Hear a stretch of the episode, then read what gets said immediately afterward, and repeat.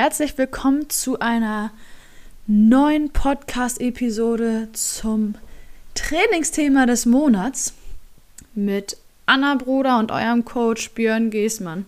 Bevor die beiden in die Folge starten, gibt es etwas Werbung in gemeinsamer Sache mit dem Ingolstadt Triathlon. Jetzt wissen die meisten von euch schon, worum es geht. Ganz genau. Ich spreche von der Power und Pace Trophy 2024 beim Ingolstadt Triathlon. Am 9. Juni 2024 ist es dort soweit. Ihr könnt starten über die Sprintdistanz, die olympische Distanz oder die Mitteldistanz. Als Einzelstarter könnt ihr auch in die Power and Pace Trophy Wertung kommen. Bedeutet, einfach bei der Anmeldung den Vereins- bzw. Teamnamen Power und Pace mit angeben. Wichtig ist dabei, solltet ihr einen Startpass besitzen und äh, mal mindestens über die olympische Distanz an die Startlinie treten, dann gebt bitte erst den Verein oder das Team an, über das ihr euren Startpass bezieht und nennt als Zweitnamen Power und Pace. Wichtig ist hierbei die Schreibweise, alles kleingeschrieben, P-O-W-E-R, kaufmännisches und und dann Pace ebenfalls klein, P-A-C-E CE als Teamnamen im Anmeldeprozess und schon werdet ihr für die Power and Pace Trophy Wertung berücksichtigt. Seid gespannt. Wir sind es auch, wer da als Siegerin und Sieger die Ziellinie als schnellstes überqueren wird über diese drei Distanzen. Und wir haben uns natürlich, natürlich, na selbstverständlich ein Rahmenprogramm für euch überlegt, wie genau das aussehen wird und wen ihr wann von uns vor Ort in Ingolstadt an diesem Wochenende rund um die Power and Pace Trophy treffen werdet, das erfahrt ihr rechtzeitig, bevor wir uns alle auf den Weg nach Ingolstadt machen. Jetzt ganz viel Spaß mit dieser neuen Podcast-Episode von Power and Pace Triathlon Training mit eurem Coach Björn Giesmann und Triathlon-Redakteurin Anna Bruder. Schön, dass ihr wieder eingeschaltet habt. Moin und herzlich willkommen zu einer neuen Episode von Power and Pace Triathlon Training. Ich bin Anna Bruder, Redakteurin bei Triathlon und ich sitze heute wie jeden Monat mit eurem Coach Björn Geßmann zusammen. Hallo Björn. Moin Anna und äh, natürlich vor allen Dingen auch Moin an alle da draußen. Freut mich, dass wir uns wieder zu einer neuen äh, Trainingsepisode zusammengefunden haben. Es geht um ein Thema, was sich für die T200 17 für die Ausgabe 217 der Triathlon verschriftlicht habe. Und zwar reden wir über verschiedene Trainingstypen, allerdings weniger aus physiologischer Sicht, sage ich mal, sondern mehr aufgrund von Alltagsbelastungen, wie aufgrund von verschiedenen Situationen, die man so haben kann, ähm, das Training angepasst werden muss, kann, sollte. Darf. Darf, genau, das habe ich vergessen. Ähm, wir haben uns da fünf verschiedene Typen rausgesucht. Vielleicht findet sich der eine oder die andere in einem davon wieder, bin ich mir eigentlich sicher, dass man das irgendwie auf sich anwenden kann, zumindest zum Teil. Und ähm, um einmal so ein Beispiel zu nennen, womit wir auch gerne gleich anfangen können, das wäre der Family Guy. Männlich, weiblich in dem Fall beides gemeint auf jeden Fall. Ich habe mir dabei jemanden vorgestellt, der unter anderem auch ein Kollege von mir ist, nämlich Lars Wichert, der äh, drei Kleinkinder zu Hause hat, eins davon ganz neu dazu bekommen hat und das Training entsprechend angepasst werden muss. Er kann nicht einfach einen Trainingsplan so verfolgen, da kommt immer mal vieles dazwischen. Das Training muss sehr früh oder sehr spät oder beides stattfinden. Und ich könnte mir vorstellen, dass sich das in irgendeiner Form auf das Training auswirkt. Was ist dein erster Take dazu? Mein erster Take ist der Gedanke an Schlafmangel.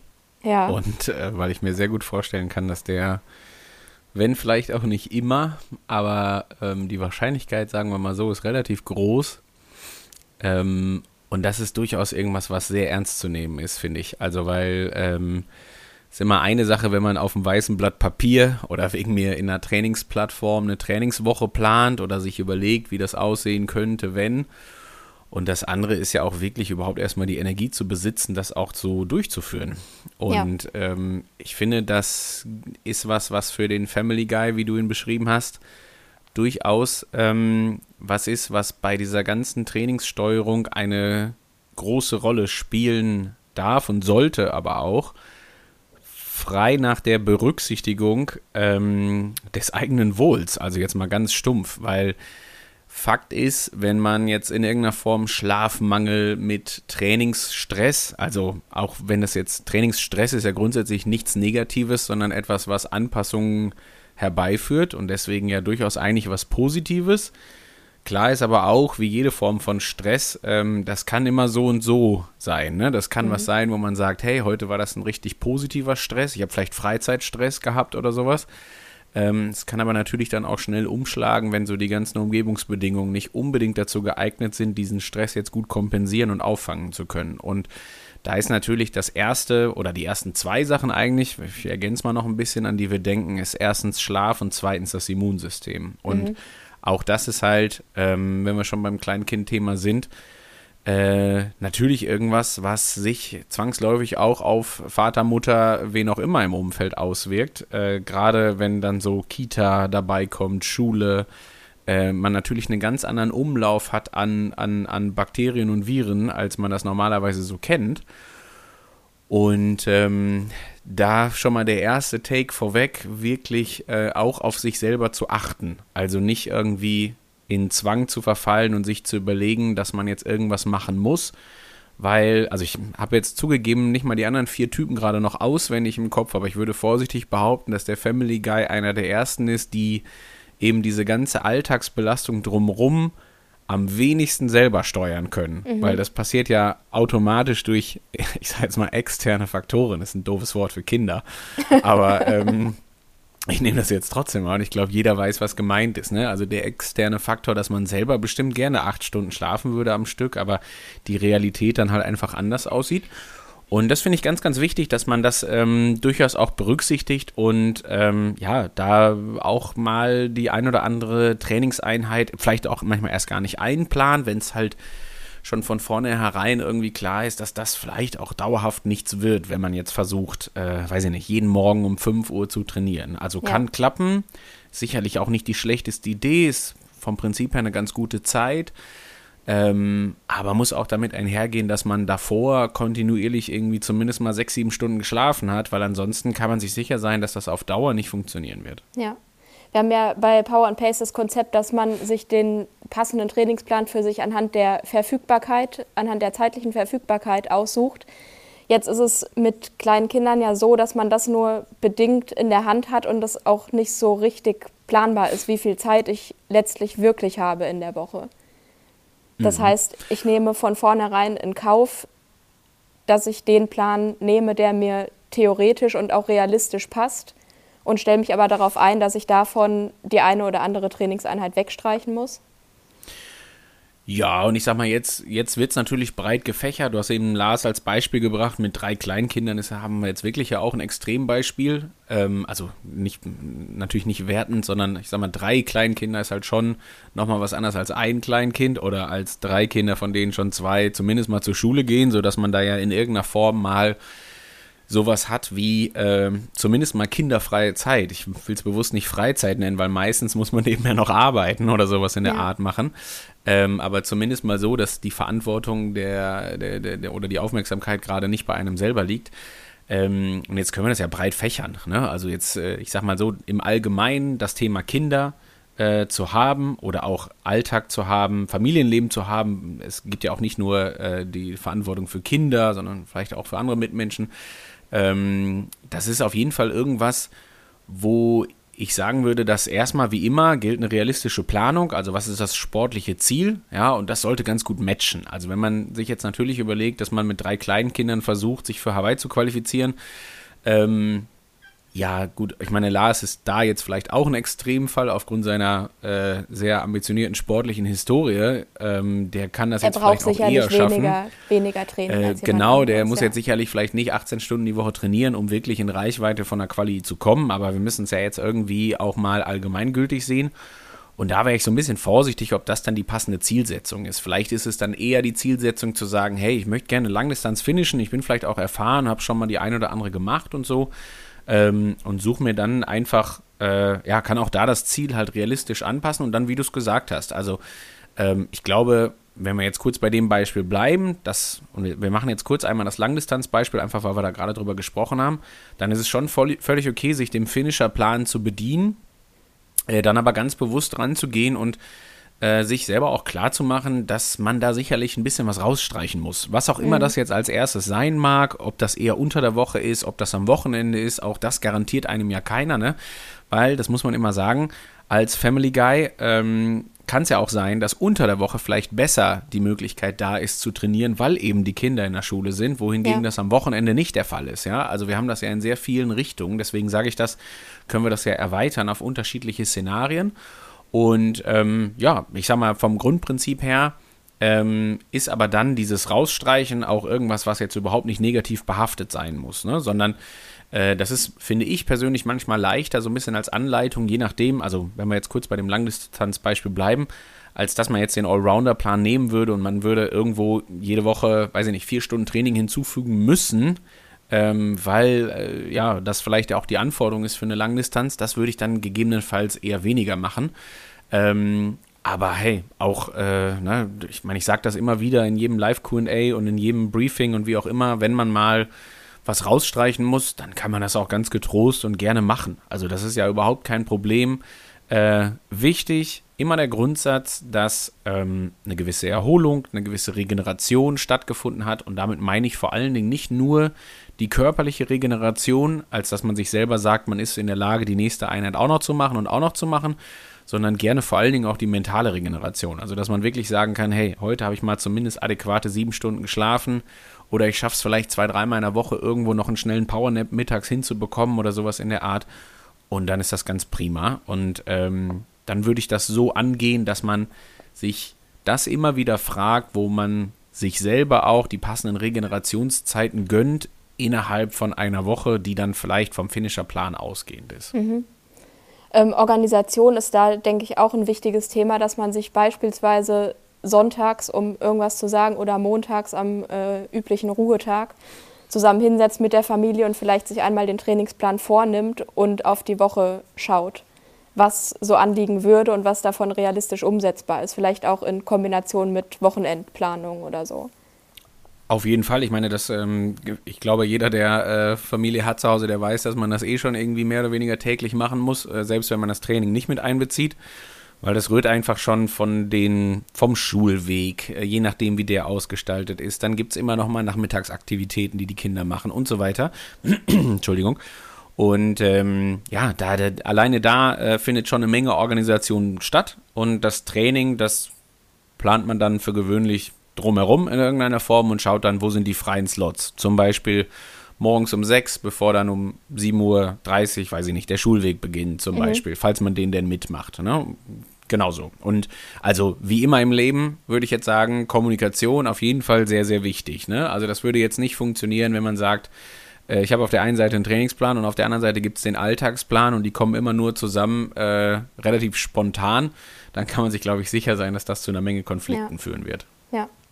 Wir hatten im Vorgespräch zu dem Thema auch äh, die Mittagspause einmal angesprochen. Du hattest sie angesprochen als möglichen Trainingsslot. Da würde ich aber gerne später drauf eingehen, weil wir noch einen Trainingstypen haben, der äh, sich verstärkt auf die Mittagspause konzentriert, um es mal so zu sagen. Sehr gut. Ähm, dann würde ich als nächstes zum Arbeitstier kommen. Äh, gemeint ist die körperliche Arbeit, das heißt äh, jemand, der eben keinen 9-to-5-Job in einem Büro hat oder auf einem Stuhl sitzt oder wie auch immer, sondern jemand, der körperlich wirklich acht Stunden am Tag oder länger, wie auch immer, äh, schafft. Handwerklich, wie auch immer, kann man sich jetzt aussuchen, durchaus aber auch eine Lehrkraft oder sowas. Das kann auch körperlich und nervlich vor allem äh, sehr, sehr anstrengend sein. Ist da das Training eine zusätzliche Belastung oder ein Ausgleich zum Beruf? Äh, das ist natürlich eine gute Frage und ich glaube, das muss jeder für sich, äh, lass uns die Frage nach draußen geben, dass ähm, jeder, der für den in irgendeiner Form Arbeit auch manchmal eine Anstrengung ist, wie auch immer jetzt geartet, ob kognitiv, mental, körperlich, dass jeder sich so ein Stück weit die Frage stellt, ne, was dieses Mehrtraining jetzt gerade bedeutet. Ähm, und dann ja vielleicht auch sich die Frage stellt, ob man das Training, welches zumindest mal auf dem Papier ansteht, ob man das in irgendeiner Form so modifizieren kann, dass ich mir die Frage wieder zum Positiven hin beantworten kann, als dass gegebenenfalls, ich sage jetzt einfach mal, der dreiviertelstündige Lauf am Abend dann doch eher als Erholung zu werten ist, weil es gegebenenfalls für mich die einzige Möglichkeit ist, ja, nochmal ein bisschen runterzukommen, nochmal frische Luft zu tanken und so mhm. weiter und so fort und einfach mal eine Stunde Zeit für mich zu haben, wohingegen ich vielleicht vorher, weiß ich nicht, in der Gaststätte gearbeitet habe und in der Gastronomie arbeite oder Lehrkraft bin oder, oder, oder, also gibt es jetzt hunderte Beispiele.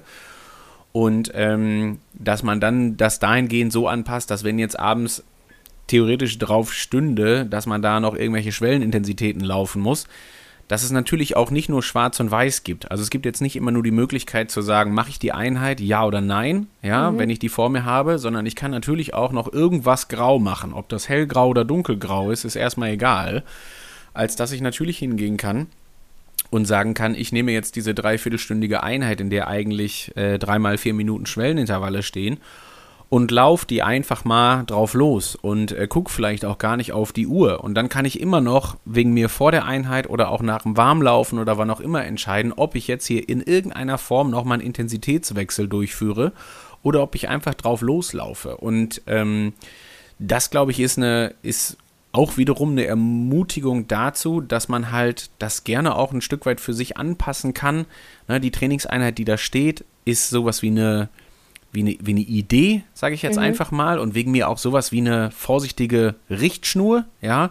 Aber das heißt lange nicht, dass es nur Plan A gibt, so, sondern man kann das in jedem Falle auch passend modifizieren und da getrost hingehen und sagen, hey, heute ist mir einfach nicht nach irgendwelchen Intensitäten, da kriege ich mich heute nicht mehr zu aufgerafft.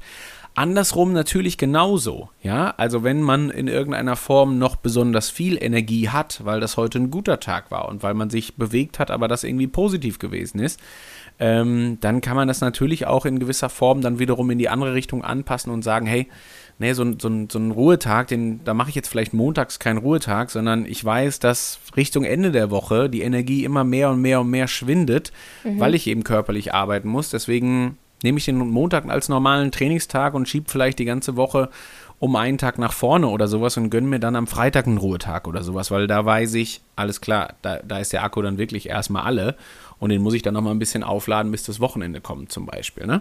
Ja. Und da, glaube ich, ist eine Menge Flexibilität dabei. Wie immer gilt, äh, und das habe ich eben bei dem Family Guy auch schon gesagt, dass man das natürlich berücksichtigt. Vielleicht gibt es auch gewisse Gadgets und Hilfsmittel, bei denen man auch erstmal sagen kann, hey, ich schaue mir mal an, wie gestresst bin ich denn jetzt gerade. Ich schaue mir an, wie gut ich schlafe. Ich schaue mir vielleicht an, wie viel ganz banale Sachen, wie viele Schritte gehe ich denn vielleicht eigentlich am Tag. Mhm. Ja? Also ist das viel jetzt gerade beruflich oder ähm, ist das vielleicht doch eher einfach normal, sodass mir das auch helfen kann? So und da, glaube ich, kann es auch gut helfen, das ein Stück weit erstmal zu quantifizieren. Wie gesagt, mit allen Nebenfaktoren. Also, äh, wir haben genügend Möglichkeiten, auch auf simpelste Art und Weise in irgendeiner Form sowas wie einen Erholungsgrad zum Beispiel nachzufassen. Fangen wir mit dem banalsten an.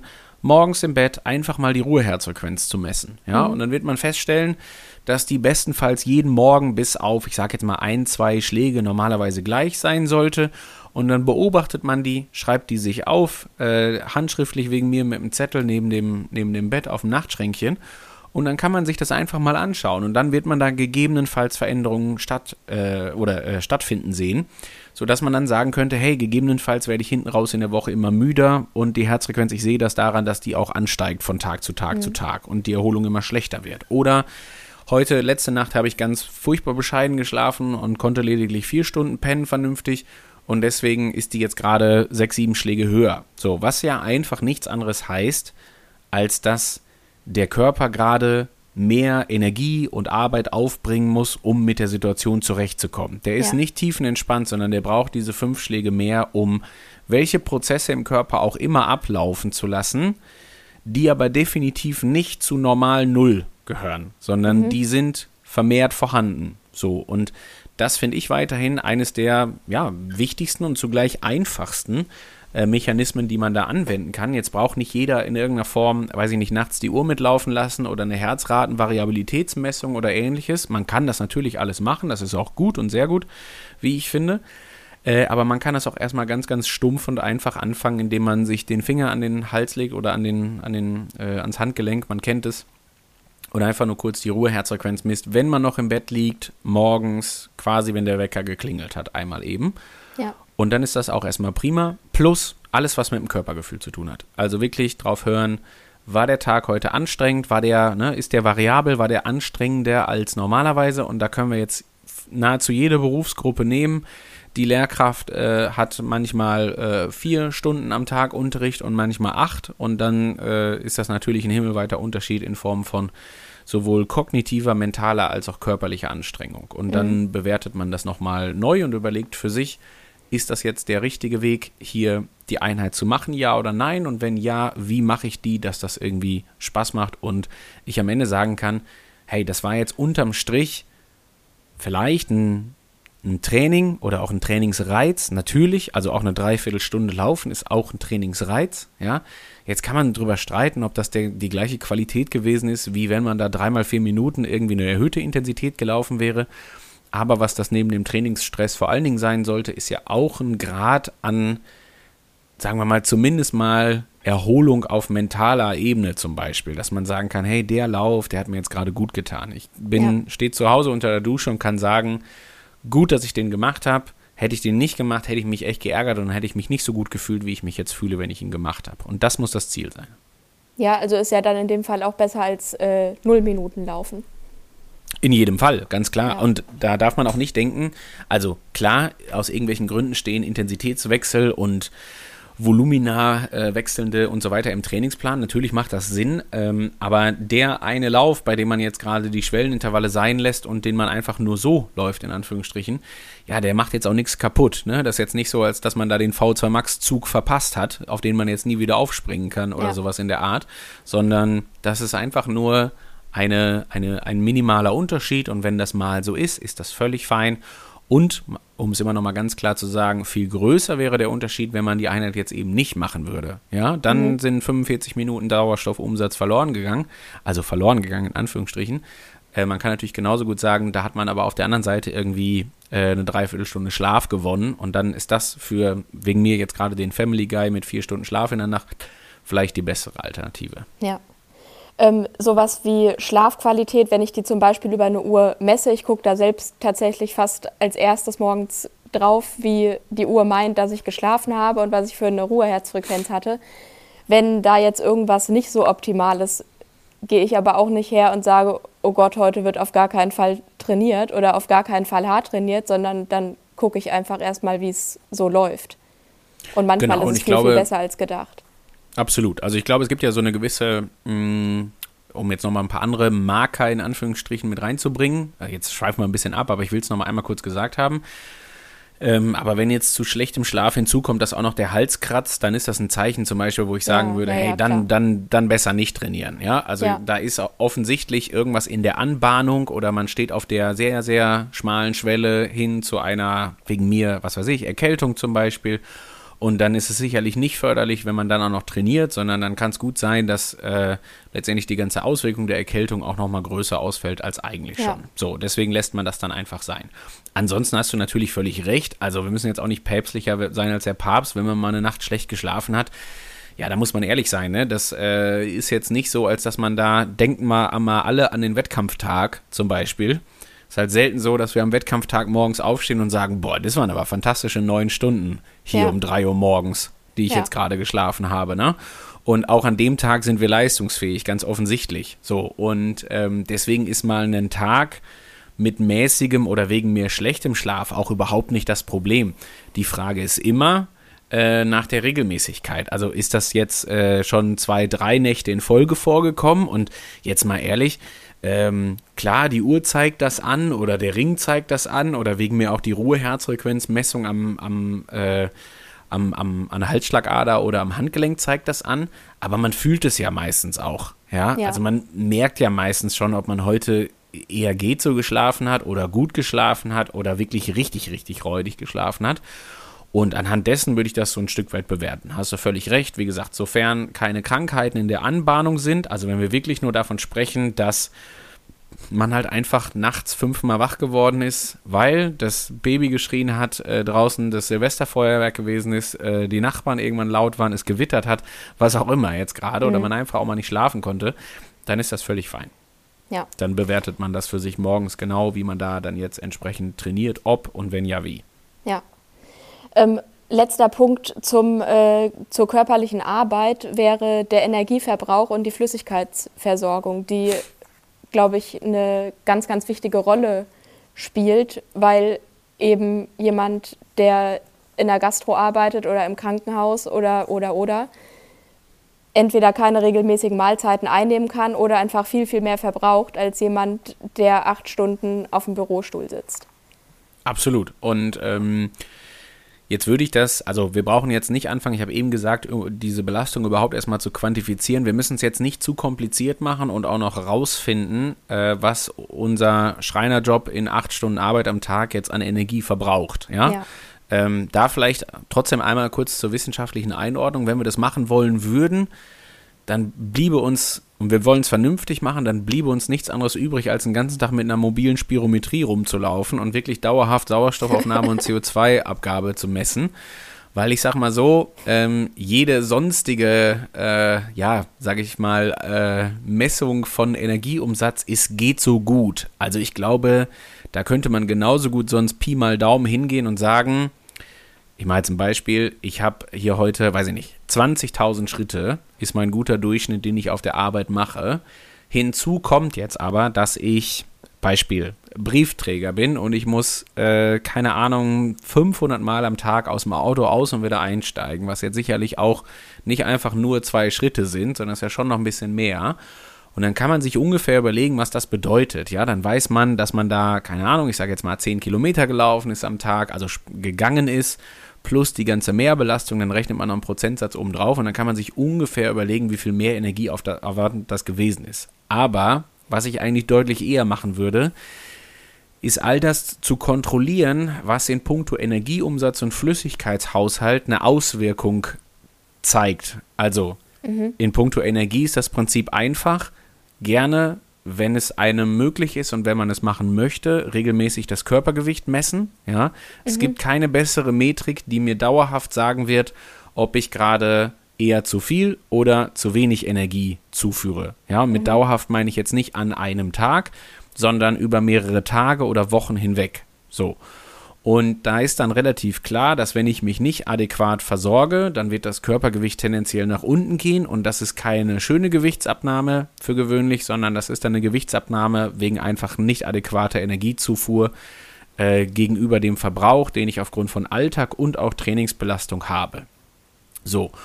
Und das würde dann ganz klar bedeuten, dass man auf jeden Fall, ja, ich meine, es bleibt einem nur eine Seite übrig, ne, dass man halt an der Energiezufuhrschraube arbeitet und dann kommt, wie du es völlig richtig gesagt hast, natürlich ähm, irgendwie das Organisatorische hinzu. Also hat man die Möglichkeit, zumindest in Ruhe zu essen. Ja, wenn, wenn dem so wäre, dann würde ich jetzt sagen, also es muss jetzt nicht die einstündige Mittagspause sein, aber das hat natürlich ganz viel mit Vorbereitung zu tun. Ne? Also mit irgendwie das Essen schon mal vielleicht am Abend vorher oder das Essen sonntagsabends schon mal für drei Tage in der, in der, in der jetzt kommenden Woche vorzubereiten oder, oder, oder.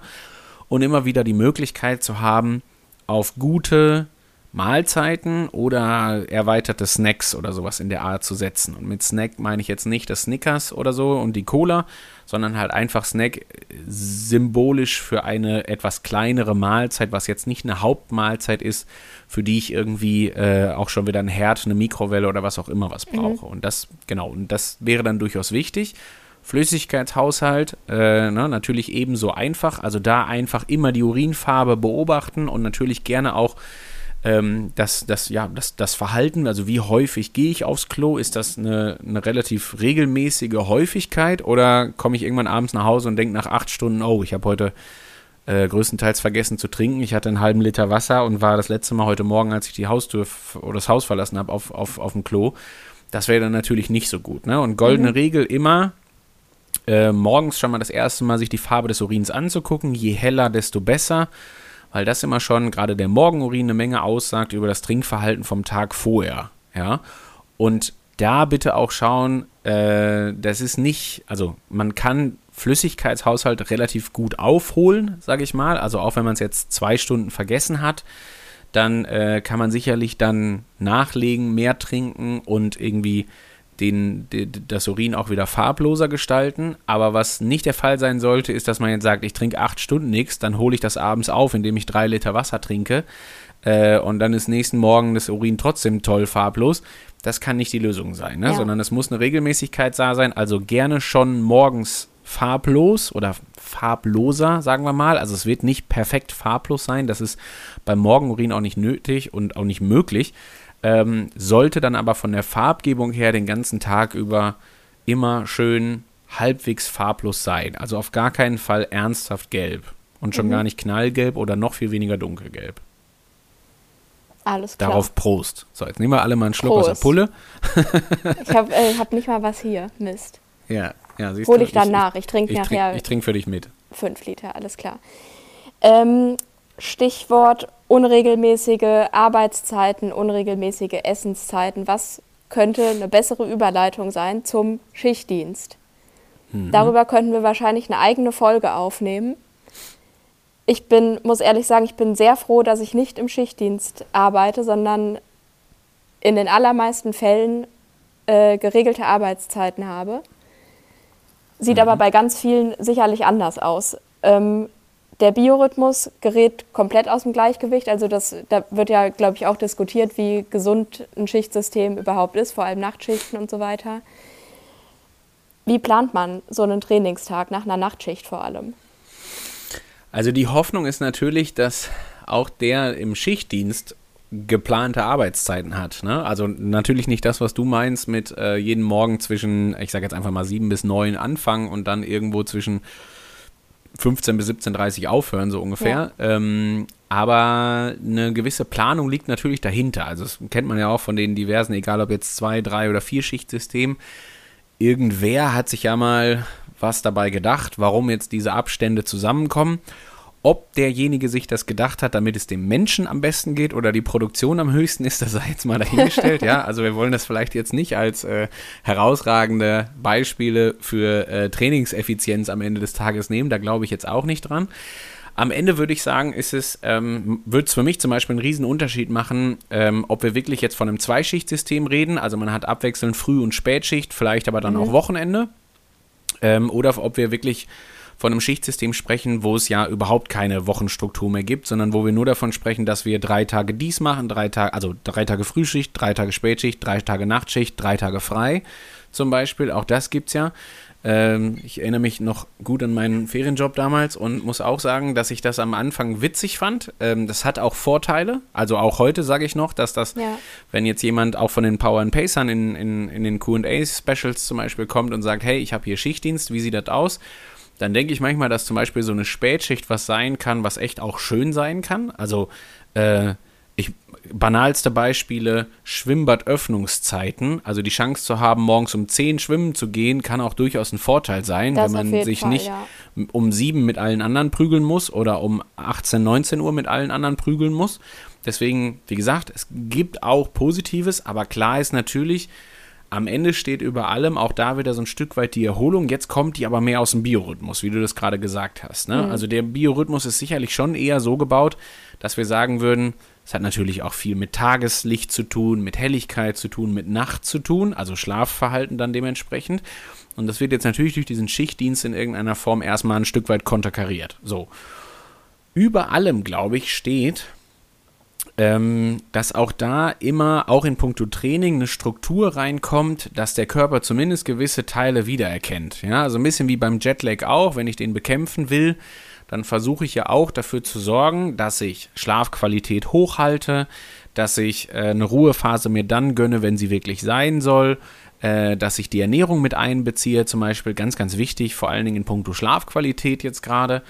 Und ähm, ja, also all diese Faktoren, die halt am Ende dann dazugehören. Und das würde ich beim Schichtdienst ganz genauso machen. Also machen wir das Beispiel, äh, wenn jetzt jemand Spätschicht hat, ja, und kommt halt erst um 12 ins Bett, sagen wir mal, mhm. oder um 1, je nachdem, also ich glaube, ganz so lange geht eine Spätschicht für gewöhnlich nicht, aber machen wir das Beispiel trotzdem, je nachdem, wie lange auch noch gependelt werden muss und so weiter und so fort, ähm, dann glaube ich, wäre es sehr, sehr wichtig, dass man zum Beispiel dafür sorgt, dass das vermeintliche Abendessen jetzt gerade nach der Arbeit eben nicht direkt vorm Schlafen ist und ein, ein sehr großes Abendessen ist, was gegebenenfalls auch noch ein bisschen fettig ist, was viele Kohlenhydrate beinhaltet, was schwer ist und so weiter, weil es die Schlafqualität sicherlich beeinträchtigen wird. Das, wir könnten das gleiche Beispiel jetzt für jeden anderen sagen, der auf die Idee käme, abends um neun nochmal Abend zu essen, bevor er eigentlich um zehn schlafen soll. Ja? Mhm, das wird ja. nicht funktionieren. Und jetzt ist das aber halt so, für denjenigen, der einen normalen Arbeitstag hat, naja, ob der jetzt um 10 oder um halb elf dann einschläft, ist vielleicht nicht ganz so wild, weil der Wecker klingelt erst um 6. Wohingegen der, der die Spätschicht hat, der hat sich ja schon ein, zwei Stunden locker mal der Nacht beraubt, weil er halt einfach später von der Arbeit gekommen ist und morgens ja das erledigen muss, was wir dann in der nachmittaglichen Freizeit streng genommen machen. Zum Beispiel mhm. trainieren. So. Und ähm, deswegen da halt wirklich darauf achten, dass man es eben schafft, schnell ins Bett zu kommen, dass man da einen Rhythmus drin hat.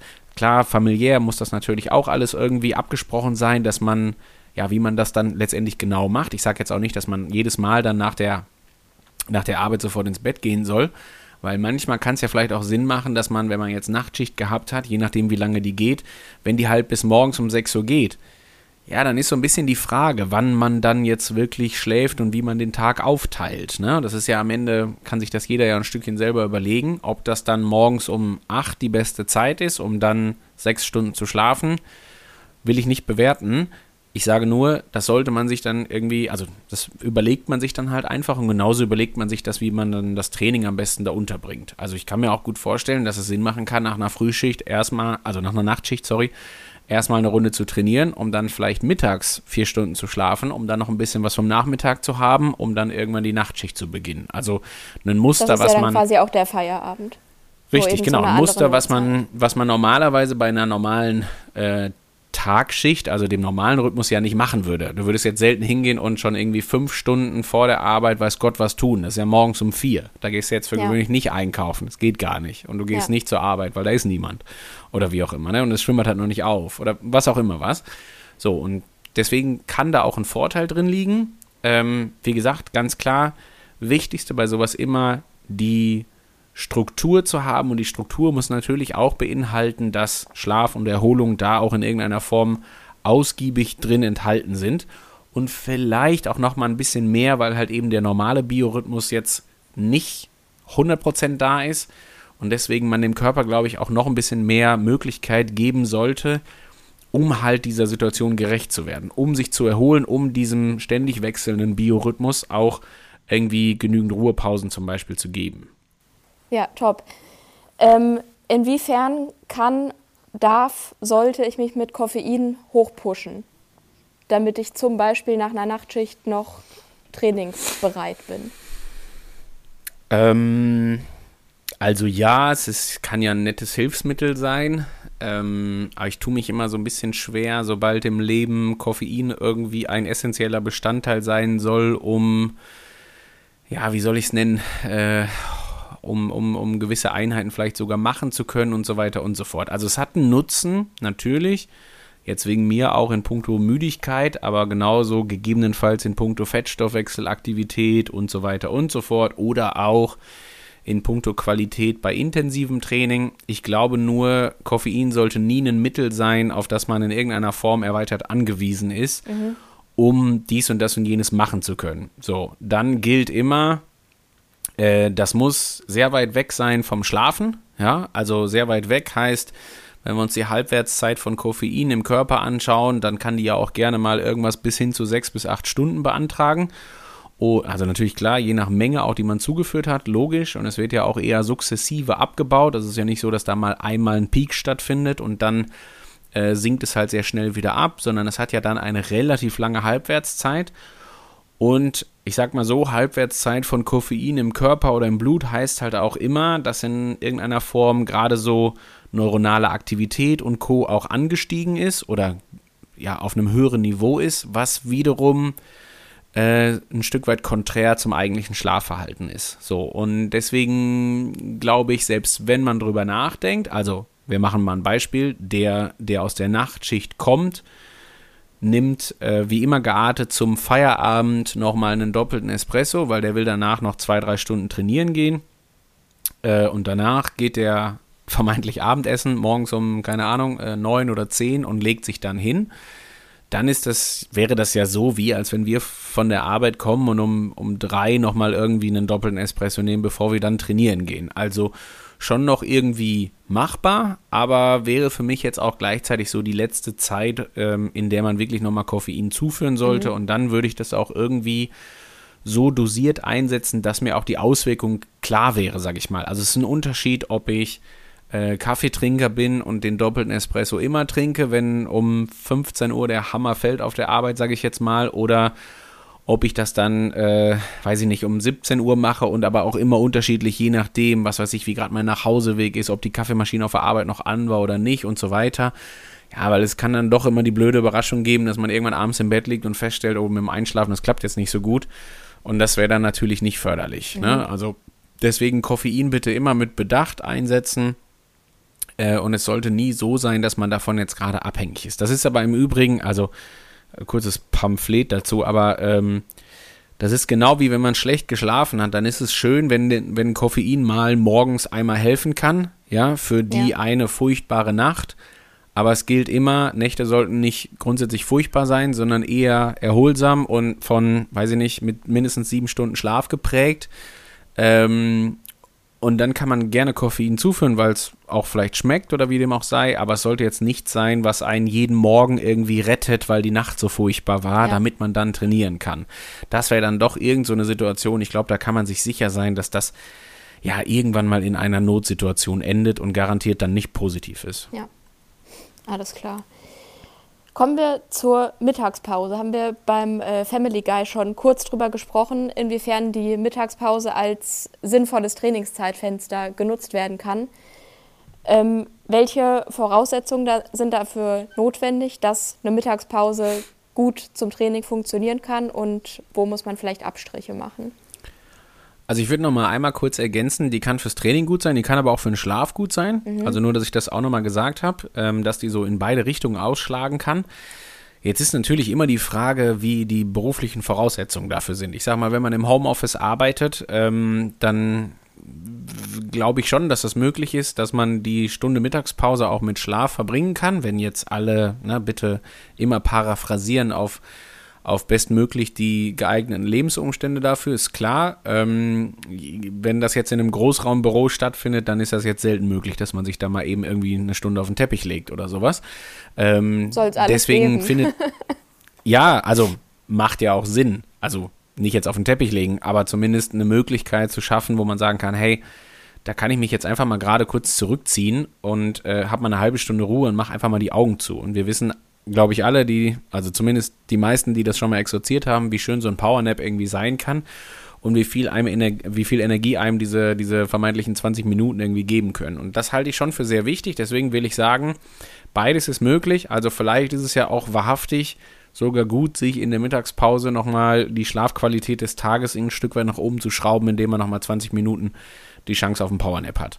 Was das Training angeht, ich meine, es steht und fällt mit der Organisation. Ja, die Grundvoraussetzung, wenn wir jetzt mal davon ausgehen, man ist nicht im Homeoffice, man wird jetzt nicht in jedem Büro irgendwie einen Rollentrainer stehen haben. Wenn einem das möglich ist, dann toll. Aber ja, ich wage jetzt mal zu bezweifeln, dass das die Mehrheit der Leute betrifft.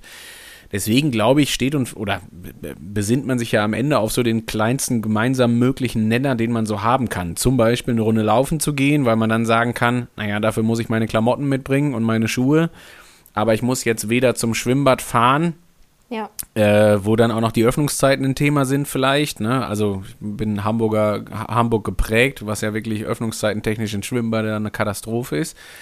Ähm, genauso wenig bringt man jetzt sein Rad mit und geht mittags zwei Stunden Radl fahren. So, und bis, wissen wir alle, bis man sich da angezogen hat und aus der Stadt rausgefahren ist, je nachdem, wo man da auch so ist, ist ja jetzt selten so, dass man da eine qualitative einstündige Trainingseinheit ja. absolvieren kann, ja. wenn man jetzt mal von einer normalen Mittagspause ausgehen. So.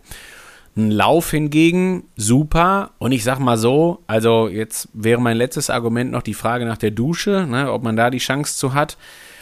Aber fünf gerade sein lassen, äh, auch wenn das nicht geht, irgendwie ein Waschbecken und ein Handtuch hat jeder und dann darf auch mal ein bisschen Katzenwäsche sein, ähm, wenn man das irgendwie zwei, dreimal in der Woche macht, wenn man dann die Pause gut nutzen kann. Immer bitte vorher sich die Frage stellen, ja, schlägt das Pendel jetzt in die eine Richtung aus oder schlägt das Pendel in die andere Richtung aus? Weil wir müssen auch mal klipp und klar sagen, eine Mittagspause ist ja dafür da, um sich auch ein Stück weit von der Arbeit zu erholen, um ja. was Vernünftiges zu essen und in irgendeiner Form auch Energie zu sammeln, ja. Wenn man jetzt hingeht und sagt, oh, für mich muss das aber zwanghaft eine Stunde Training sein, Komma, weil ich das an anderer Stelle nicht hinbekomme, dann würde ich das Argument gelten lassen, wenn man sagt, hey, ich will morgens lange schlafen und ich stehe erst eine Dreiviertelstunde vor Arbeitsbeginn auf und ich habe keinen Bock, morgens Sport zu treiben, ich mache das dann in der Mittagspause und das geht damit einher, dass man acht Stunden geschlafen hat, fein. Dann bin ich damit total in Ordnung, weil ich glaube, wer acht Stunden in der Nacht schläft, der kann es auch überwinden, wenn die Mittagspause jetzt nicht irgendwie eine ausgiebige Ruhephase ist, sondern man da eine Dreiviertelstunde laufen geht. Ihr merkt, wenn man jetzt aber die Nacht Schlaf über nicht sehr wichtig ist. Ja, das ist einfach so, weil ja. Ich meine, äh, wir müssen immer überlegen, dass Schlaf ist das, wenn nicht das wichtigste Mittel, um überhaupt das Training wirken zu lassen. Wir können noch so viel trainieren, wenn wir nicht passend regenerieren und da ist nun mal Schlaf die, das Nummer ein, die Nummer eins Regenerationsmaßnahme für dann ist es schlicht so, dass das Training nichts bringt. Ja, ja so muss man es einfach ganz deutlich sagen. Und äh, deswegen immer die Frage, wie schlägt das Pendel jetzt gerade aus? Und wie gesagt, wenn äh, man morgens um vier trainiert hat, vielleicht, weil man sich gedacht hat, ich äh, trainiere schon mal anderthalb Stunden, bevor der Rest der Familie wach wird. Ich bin jetzt kurz wieder beim Family Guy. Mach dann den ganzen Schnickschnack mit hier Schulweg, dies, das und jenes, gehe zur Arbeit, arbeite vier Stunden und leg mich dann hin dann ist das genauso eine schöne Variante, äh, die man da machen kann, die auf jeden Fall zuträglich ist, wie zu sagen, ich schlafe siebeneinhalb Stunden durch und mittags gehe ich eine Runde laufen. So. Und all das ist möglich. Wie gesagt, wenn, eine Sache will ich noch sagen, unabhängig jetzt der Disziplin, in eine Dreiviertelstunde reine Trainingszeit oder vielleicht sogar auch in eine halbe Stunde kann man ein richtig, richtig cooles Training unterbringen. Mhm. Ja, das muss immer so ein bisschen der Konsens sein, wenn wir überlegen, generell in puncto Zeitfenster, wie viel brauche ich, um was zu erreichen. Und ich weiß, es ist auch so ein bisschen triathletische Angewohnheit, dass man halt sagt, naja, so eine Stunde muss es schon sein, damit dies und das und jenes, ne? damit ja. ich sagen kann, das ist ein gutes Programm.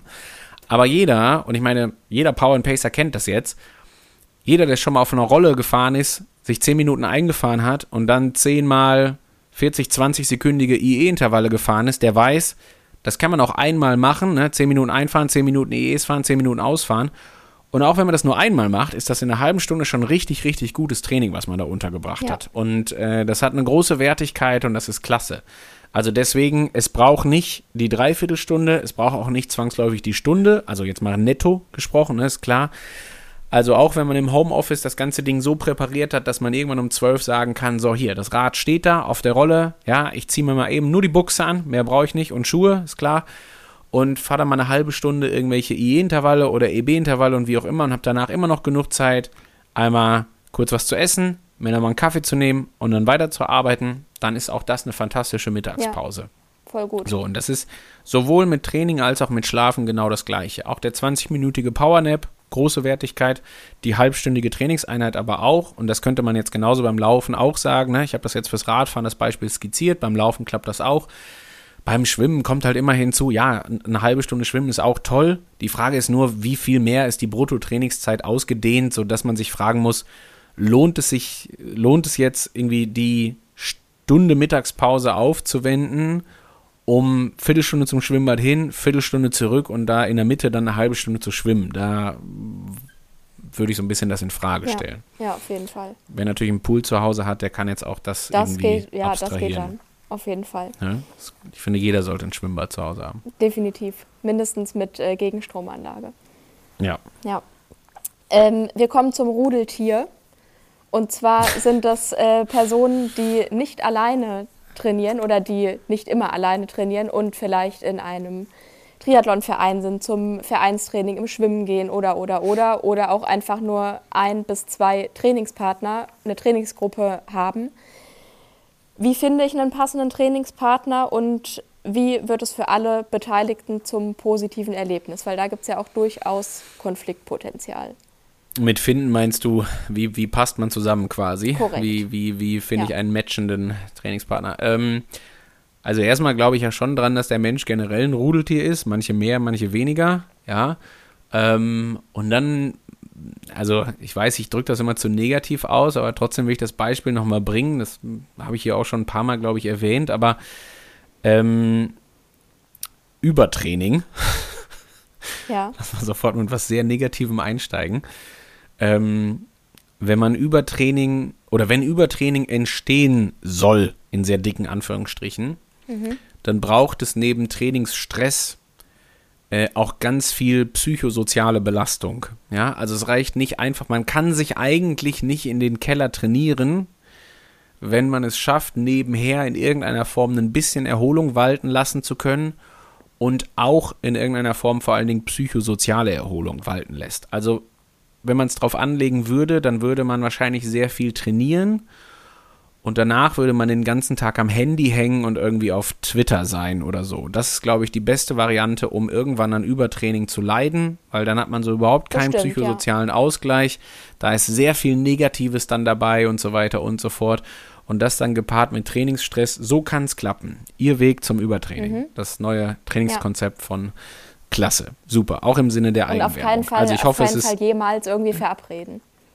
Genau, und auf keinen Fall jemals irgendwie verabreden und auch niemandem davon erzählen oder sich mit irgendwem austauschen ja. darüber, was man gemacht hat.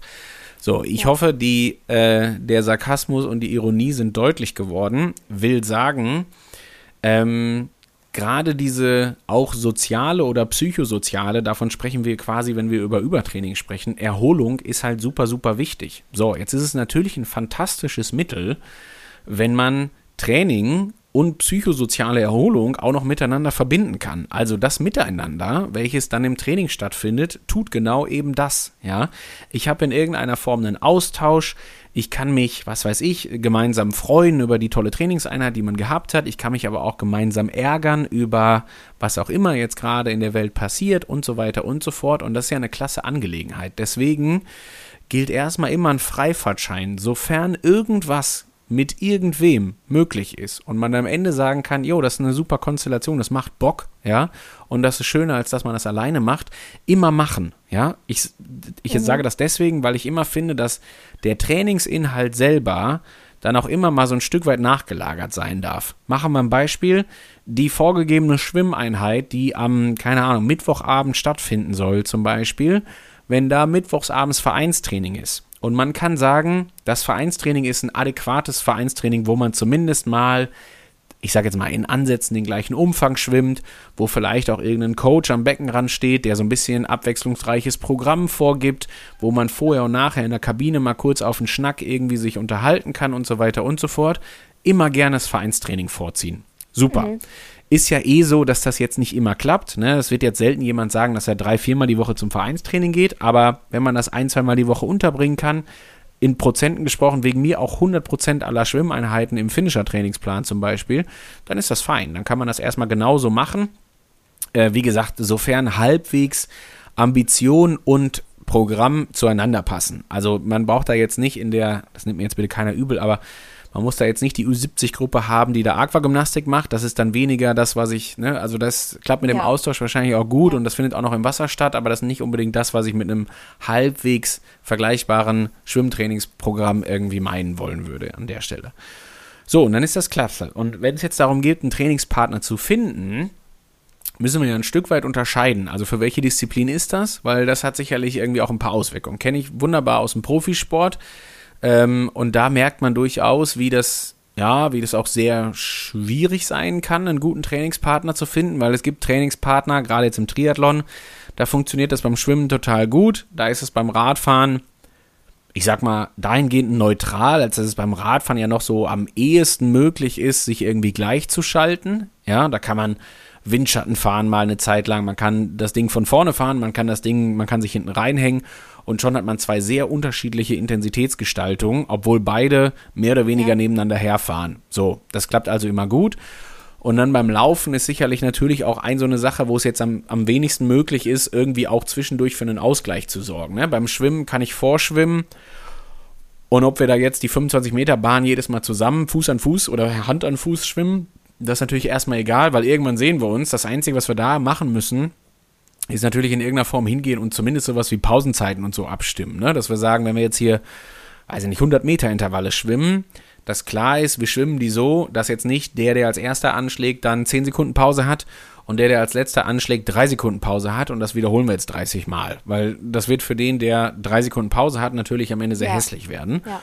Und es macht dann aus sozialer Sicht wieder überhaupt keinen Sinn. So, deswegen das einfach anpassen und auch da fünfe gerade sein lassen, dass man zum Beispiel sich darauf einigt, wir nehmen immer die Pausenzeit so, dass der, der als letzter anschlägt, vorgibt, wann jetzt die 10 Sekunden Pause beginnen und von da an gelten die 10 Sekunden und dann geht's vorne wieder los. So, und ich sag mal, wenn das jetzt, also bei 100 Meter Intervallen zum Beispiel, ist das für gewöhnlich kein Problem, weil der Unterschied ja selten jetzt so exorbitant viel größer ist, als dass jetzt der eine da anderthalb Minuten warten muss und der nächste 10 Sekunden. Das sag mal jetzt vorsichtig, dass das ja eigentlich nicht unbedingt passiert.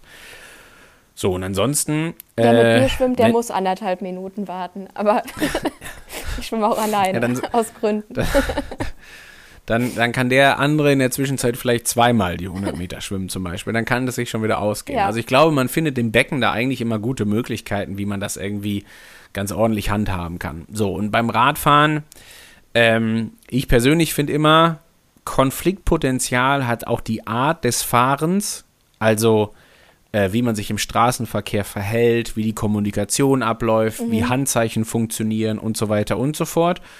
Und wenn es jetzt darum geht, einen passenden Trainingspartner zu finden, dann würde ich gar nicht mal so sehr auf die Leistungsklasse schauen, sondern eher auch so zum Beispiel auf das Verhalten auf dem Rad. Weil ich bin mir sicher, wir werden zwei Leute finden, die die gleiche Leistungsklasse fahren, aber wo der eine nach zwei Stunden sagt, mit dem fahre ich nie wieder, weil der hampelt mir da zu viel rum, der fährt zu ungleichmäßig, der kann nicht schalten, der bremst zu spät an und so weiter und so fort. So, äh, im Profibereich alles schon erlebt, muss man leider sagen.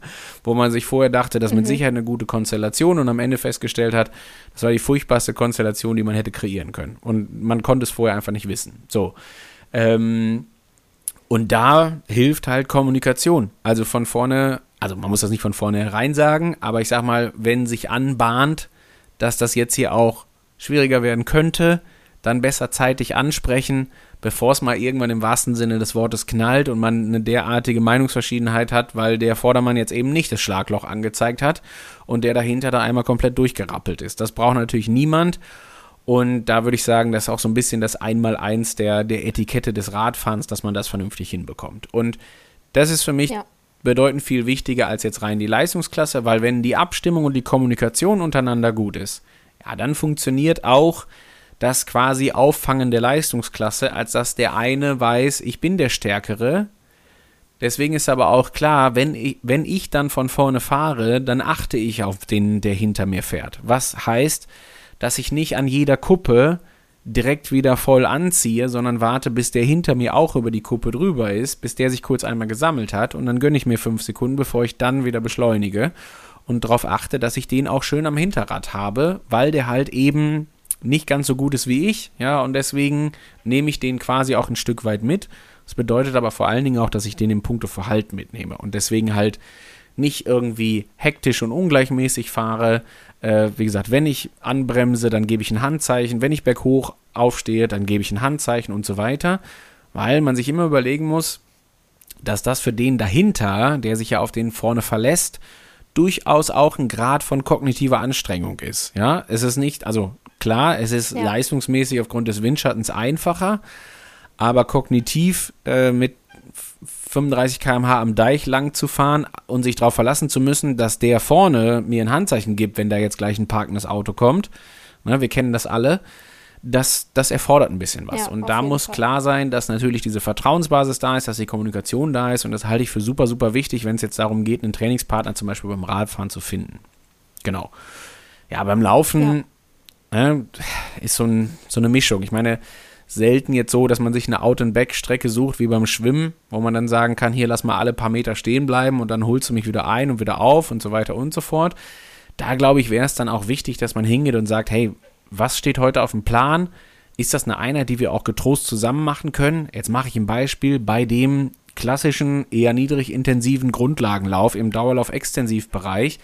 Ja, da kann der, der äh, deutlich leistungsstärker ist, einfach auch mal 15 Sekunden irgendwie weniger machen auf einen Kilometer, wohingegen der, der äh, vielleicht irgendwie wegen mir auch deutlich schwächer ist, sich fragen kann, will ich das heute den langen Lauf oder den längeren Lauf etwas ambitionierter laufen oder laufe ich den jetzt wirklich einfach nur in absolut meinem Tempo? Und dann entscheidet man sich, ob ich mit jemandem zusammenlaufe, der durchaus eine andere Leistungsfähigkeit hat beim Laufen als ich, ja oder nein. So. Und am Ende, wie ja. immer, ich würde also sagen, Kommunikation ist ein ganz wichtiges Mittel. Absolut, ganz klar. Und ich meine, das muss man sich überlegen, dass deswegen macht ja. man das. Ne? Es müssen sich beide darauf einigen, dass dieses Miteinander was ist, was man möchte. Und ich glaube, das kriegt man immer gut, also klar, eine Typfrage natürlich, aber ich glaube, es sind sich alle im Kern einig, dass Miteinander durchaus erstmal was Schönes ist, wenn alles passt, ja. Und dann macht man das. Und man kann ja auch, wir haben es jetzt selber hier gerade gehabt, ich weiß nicht, der eine oder andere wird Patrick folgen auf Instagram, ähm, auch Rolle fahren. Ja, kann ja zu zweit auch echt schöner sein, als dass man das alleine macht, zum Beispiel. Also, wenn das irgendwie eine relativ leichte Sache ist, ja. die Rolle mal eben einmal einzupacken und dann für, wenn man weiß, hier die nächsten vier Wochen, ne, ist es draußen Minusgrade, das haben wir jetzt hier oben auch alle erlebt, äh, und man lässt die vielleicht bei irgendwem stehen äh, im, im, im Trainingsraum, im, im freien Zimmer und man trifft sich da gemeinsam irgendwie zwei, dreimal die Woche zum Rolle fahren und macht hier den, den Swift Ride mit von Power and Pace zusammen. Ja, das kann ja cool sein. Also das ist ja auch irgendwas, wo wir uns dann gar keine Gedanken über unterschiedliche Leistungsgefüge machen müssen, sondern äh, da geht's dann, da kann man das ausschließlich äh, dem Sozialen zugutehalten. Ja, und man muss keine Handzeichen geben. Und man muss keine Handzeichen geben. Das ist richtig. Genau. Wir kommen zum äh, fünften und letzten Trainingstypen oder zum äh, Alltagstypen und das ist der Weekend Warrior. Das ist ja ein Extrembeispiel von der Trainingsstruktur, die wahrscheinlich auf viele Age-Grupper zutrifft, dass ein Großteil des Trainings nun mal am Wochenende absolviert wird, weil wir davon ausgehen, also wir gehen einfach von einer Fünf-Tage-Woche von Montag bis Freitag aus und am Samstag und am Sonntag steht eben mehr Zeit zum Training zur Verfügung. Was passiert, wenn unter der Woche wirklich nahezu gar keine Zeit bleibt und ich alles in Anführungszeichen auf das Wochenende legen muss? Wie sehr kann man das ausreizen? Ähm, ich glaube schon, dass man das ausreizen kann ein Stück weit und dass das auch in einigen Fällen der normale Alltag ist. Ähm, Gerade wenn es so in die Richtung geht mit der Frage, ob man es schaffen kann, zweimal am Tag zu trainieren, weil ich finde, die Herausforderung ist ja nochmal exponentiell größer als einmal am Tag zu trainieren. Wofür ich immer sorgen würde, ist, dass man eben jetzt auch da nicht schwarz oder weiß hat. Also, mhm. wenn man ich, jetzt machen wir es wirklich extrem, aber ausschließlich den Samstag und Sonntag oder vielleicht noch ein kleines bisschen am Freitagabend oder so äh, zum Training nutzt, dann wären wir ja bei, kann man sich jetzt aussuchen, schwarz oder weiß, aber auf jeden Fall bei einem Extrem. Und das bringt immer so ein paar Nachteile mit sich. Ne? Also ich finde zum Beispiel, ich meine, das ist das, was wir alle immer so ein bisschen beschreiben. Keiner kann es äh, quantifizieren, aber wir wissen alle, was gemeint ist. Aber wenn einmal so fünf Tages Wassergefühl gefehlt hat beim Schwimmen, dann äh, fühlt sich das für gewöhnlich im Wasser nicht unbedingt sonderlich toll an. Dann hat man nicht das Gefühl, dass man da in irgendeinem guten Rhythmus ist und so weiter und so fort. Mhm. Und das kann man auf die anderen Sportarten genauso beziehen, immer natürlich aus unterschiedlichsten Gründen. Also zum einen beim Wasser oder beim Schwimmen beschreiben wir das klassische Wassergefühl. Wir können genauso gut beim Laufen hingehen und sagen, dass eine gewisse Konstanz also jetzt eben nicht fünf Tage nichts tun und dann zwei Tage trainieren, halt einfach auch wichtig ist für zum Beispiel die Anpassung von Sehnen und Bändern. Ja, also dass eine gewisse Sehnensteifigkeit entstehen kann dadurch, dass mit einer halbwegs vernünftigen Häufigkeit, also wegen mir jeder dritte Tag, um mal irgendwas zu sagen, ein gewisser Impact passiert, der dann dazu führt, dass eine Anpassung stattfindet. So. Jetzt können wir das Gleiche genauso beziehen auf eine Menge metabolische, hormonelle, auch immunologische Parameter, als dass dieses Schwarz-Weiß-Denken natürlich immer auch Gefahren mit sich bringt. Ne? Machen wir immunologisch das Beispiel. Äh, unter der Woche passiert mit unserem Immunsystem relativ wenig, wenn wir nicht trainieren würden. Äh, das heißt, da findet auch jetzt nicht irgendeine Anpassung statt, da ist kein Reiz da und so weiter und so fort, bevor wir dann, ich sage jetzt mal sinngemäß, mit dem Hammer kommen am Wochenende. Und weil wir eben unter der Woche nicht trainiert haben, es mit Sicherheit auch so exorzieren werden, äh, dass wir vielleicht auch ein kleines bisschen zu viel trainieren. Ja, wir wollen vielleicht mhm. irgendwas nachholen etc. pp. Wir haben das Bedürfnis, dass wir jetzt hier all das machen, was wir eigentlich auf dem Plan gehabt haben. Und das wird sicherlich auch ein Stück weit dazu führen, dass das Immunsystem vielleicht auch also, oder sagen wir es mal so, garantiert auch etwas mehr belastet ist, wie an einem geplanten normalen Wochenende, an dem wir auch unter der Woche schon ein bisschen trainiert haben. So, belastet heißt dann immer, dass das Risiko vielleicht für eine nachgelagerte Erkrankung, weil uns dann, keine Ahnung, Montagmorgen jemand im Büro entgegenkommt, der ein kleines bisschen Schnupfen hat, dass wir das vielleicht auch schneller übernehmen, weil wir eben ja ein größeres, wie man immer so schön sagt, das Open Window und so weiter, also eine größere Infektanfälligkeit zum Beispiel haben weil wir eben noch kein wieder ausgeglichenes äh, Immunsystem haben nach dem trainingsintensiven Wochenende. Hormonell ist es genau das Gleiche. Ja, wir müssen uns immer überlegen, dass Inaktivität dazu führt, dass auch gewisse hormonelle Parameter sich dahingehend anpassen, dass sie halt eben nicht im klassischen Bewegungsrhythmus sind. Das kann dann dazu führen, dass man gegebenenfalls ein komisches Hungergefühl hat weil zum Beispiel so Hormone wie Leptin halt eben damit leben müssen, dass am Wochenende sehr viel trainiert wird, unter der Woche sehr wenig oder gar nicht. Und da ja nicht so ein richtiger Rhythmus reinkommt, als wenn man jetzt sagen würde, ich trainiere kontinuierlich, mal mehr, mal weniger, das ist klar, ähm, was dann mit Sicherheit für auch die Anpassung des Hormonhaushalts in puncto Leptin, aber auch für Anpassungen äh, im Testosteronhaushalt zum Beispiel, im IGF-1-Haushalt, das sind alles ähm, unterm Strich auch, also wie Testosteron, ne, ein anaboles Hormon, welches wir einfach brauchen zur Anpassung zum Beispiel der Muskulatur, als aber auch Hormone, die davon leben, dass wir zum Beispiel einen gewissen Energieumsatz haben, die wir am Ende brauchen, um mitochondriale Biogenese zu betreiben und das aerobe System anzupassen. Und auch da muss man sagen, dass Energieumsatz als solcher oder auch Umsatz an Muskelkontraktion und an Kalziumumsatz etc halt helfen, um dieses aerobe System anzupassen. Wenn wir das jetzt unter der Woche gar nicht machen, ja, dann geht uns einfach auch eine Anpassungsmöglichkeit verloren und ich bin mir ganz sicher, dass wir die nicht eins zu eins am Wochenende nachholen, weil wir dann auf einmal mit dem Hammer kommen und das gegebenenfalls alles gar nicht in der Summe verarbeiten können. In der Praxis ist also das Einzige, was man tun muss, schwarz oder weiß zu vermeiden. Man darf aber auf jeden Fall eine Grauzone haben. Ja, das ist total okay. Also wenn man jetzt sagt, ja, danke für die Erklärung, aber es geht nun mal halt nicht anders, als dass ich am Wochenende viel mache und unter der Woche wenig, dann bin ich da total fein mit. Dann ist das Einzige, was ich tun würde, zumindest zu schauen, also jetzt wirklich auch im Extremfall, dass man zumindest ein bisschen drin bleibt. Ein bisschen drin bleiben kann heißen, einmal in der Woche eine halbe, dreiviertel Stunde laufen, einmal in der Woche eine Dreiviertelstunde schwimmen, einmal in der Woche eine halbe, Dreiviertelstunde aufs Rad. Ja, und das jetzt im ja. Zeitfenster von Montag bis Freitag streng genommen, dass man zumindest sagen kann, ich habe jede Disziplin einmal gemacht, so dass ich dann weiß, okay, ich war Dienstag schwimmen und dann gehe ich wieder Samstag. So, dann ist das auf jeden Fall besser als Samstag, Sonntag und dann wieder erst Samstag, weil die Regelmäßigkeit einfach ein bisschen angenehmer verteilt ist. Und das gleiche kann man jetzt fürs Laufen genauso sagen. Ich werde halt eben nicht mehr diesen hässlichen Muskelkater haben, weil ich dann Samstag, Sonntag gelaufen bin, aber dann wieder fünf Tage nicht sondern wenn ich dann unter der Woche irgendwie mal eine halbe, dreiviertel Stunde gelaufen bin, dann werden sich wieder alle passiven Strukturen auch ein Stück weit daran erinnern und werden sich anpassen können. Und äh, auch die Muskulatur passt sich daran an, ein Stück weit, und dann ist das prima und dann reicht es vollkommen aus. Also, äh, wie gesagt, einzig und allein darauf achten, dass es eben nicht schwarz und weiß wird. Welcher Grauton das ist, ist total fein und das macht man gerne so, wie das jetzt gerade trainingstechnisch gut möglich ist. Ja, also wenn es nicht zwei Einheiten sind, vielleicht ist es eine Einheit äh, am Tag und das kann dann ja immer noch klappen mit zum Beispiel montags und ich sage jetzt mal donnerstags Ruhetag oder sowas. Ähm, und dann kann man immer noch dienstags, mittwochs und freitags trainieren und gegebenenfalls in jeder Disziplin mal einmal eine Einheit unterbringen, zum Beispiel. Und dann ist das klasse und dann reicht das völlig aus.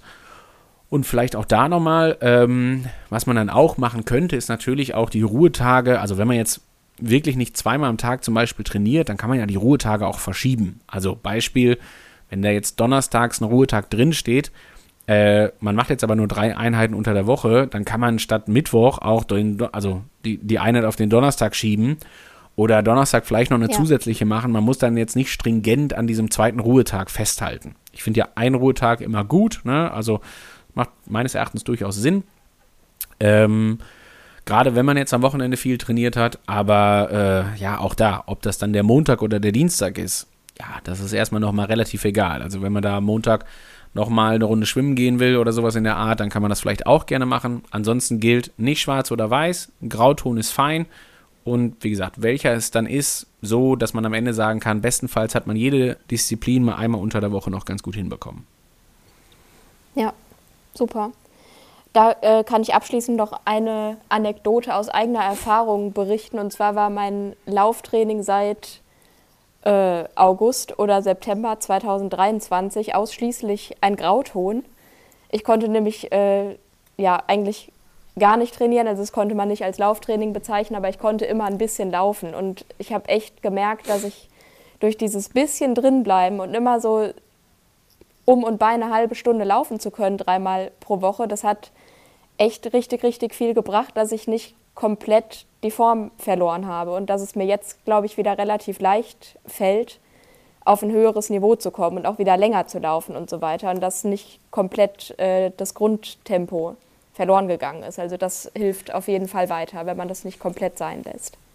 Und vielleicht noch mal ein bisschen fürs Hintergrundwissen. Ähm, wir müssen uns immer überlegen, gerade passive Strukturen, also Sehnen, Bänder, die natürlich einen extrem wichtigen Einfluss auf alle Gelenke haben. Sprunggelenk, Kniegelenk, Hüftgelenk, um mal drei wichtige beim Laufen zu nennen. Fußgelenk, vier wichtige. Und Fußgelenk ist jetzt ein Riesen, also es gibt nicht das eine Fußgelenk, sondern da sind eine Menge, Menge Gelenke dran beteiligt an so einem Schritt. Ja.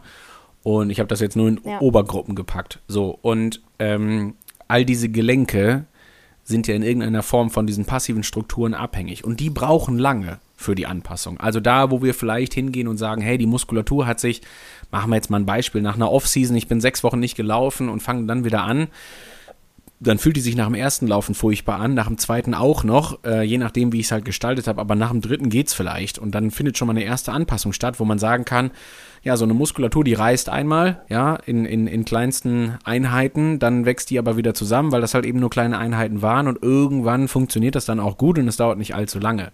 Bei passiven Strukturen ist das, ist das ganze Verhalten komplett anderes. Ja, es hat ganz viel mit Mineraldichten zu tun und so weiter. Äh, und dann überhaupt erstmal Dichte, Vergrößerungen etc. pp. als aber auch Steifigkeitsvergrößerung, zum Beispiel bei Sehnen. So, und um das herzustellen, braucht es halt eben nicht drei Laufeinheiten, sondern viele Wochen und Monate der Anpassung, um überhaupt in diesen Bereich zu kommen. Wenn du also jede Woche zweimal 30 Minuten laufen gehst, dann hast du jede Woche einen ordentlichen Reiz darauf, um diese passiven Strukturen auch ein Stück weit ja. zu trainieren. Und das hat dann auch nicht so viel mit äh, der Geschwindigkeit zu tun als solche, weil man muss sich immer überlegen, mit jedem Schritt, ja, trete ich auf, muss mein eigenes Körpergewicht abfangen, inklusive G-Kräfte, die da wirken, weil es ja nicht nur das Gewicht, was ich abfange als solches, sondern das Gewicht fällt ja mit einer Geschwindigkeit. Und äh, manchmal ist es ja sogar so, dass je langsamer du bist, desto mehr haben deine Gelenke zu tun, weil desto mehr Bodenkontaktzeit hast du, desto länger musst du diesen, diesen Schritt also aufrechterhalten und das abfangen, bremsen und dann wieder rausbeschleunigen zum Beispiel. Und dann ist das ganz prima und dann hilft das halt bei der Anpassung. Und das sind dann all diese Anpassungsprozesse, die, wenn du dann irgendwann wieder vernünftig trainieren kannst, nicht nochmal von Null auf durchlaufen musst und dann wieder Monate warten musst, bis äh, vielleicht dein Fuß jetzt gerade Bock hat, dabei mitzumachen bei diesem Laufen, ohne dass der anfängt, in irgendeiner Form ja. Probleme zu machen. Und das kann man jetzt genauso beziehen aufs Sprunggelenk, aufs Knie. Wir kennen das ja alle. Also ich glaube, also würde ich jetzt vorsichtig behaupten, aber es gibt keinen da draußen, der noch nicht irgendwelche Wehwehchen mal beim Laufen gehabt hat, die in irgendeiner Form in den passiven Strukturen liegen und die vielleicht sogar auch mit ein bisschen Anpassung oder die aus einer Disbalance herrühren und so weiter und mit ein bisschen Anpassung irgendwie vermieden hätten wären können. Vermieden hätten werden, werden können. Ja, vielleicht so. Wir wissen, was an alle du Lehrkräfte, An alle Lehrkräfte da draußen. Die dürfen es gerne jetzt korrigieren. Ja. die müssen sich das dann auch noch anhören nach Gut. der Arbeit. Meine Güte. Super. Ja, oh weia. Das war ein schönes Schlusswort. Ich glaube, wir können zusammenfassen, Kontinuität zählt, auch wenn man mal hier und da was umplanen muss. Alles kein Problem. Ähm, ich hoffe, ihr konntet da was für euch draus mitnehmen und das in irgendeiner Form auf euch anpassen. Da freuen wir uns drüber. Vielen Dank fürs Zuhören. Björn, vielen Dank für deine Zeit. Dankeschön. Und ich würde sagen, bis zum nächsten Mal. Super. Macht's gut da draußen. Ciao. Ciao. Sweat in your eye, pain in your bones, hunger in your gut, got that fire in your soul, burn in your chest, find it hard to breathe, stumble in the road,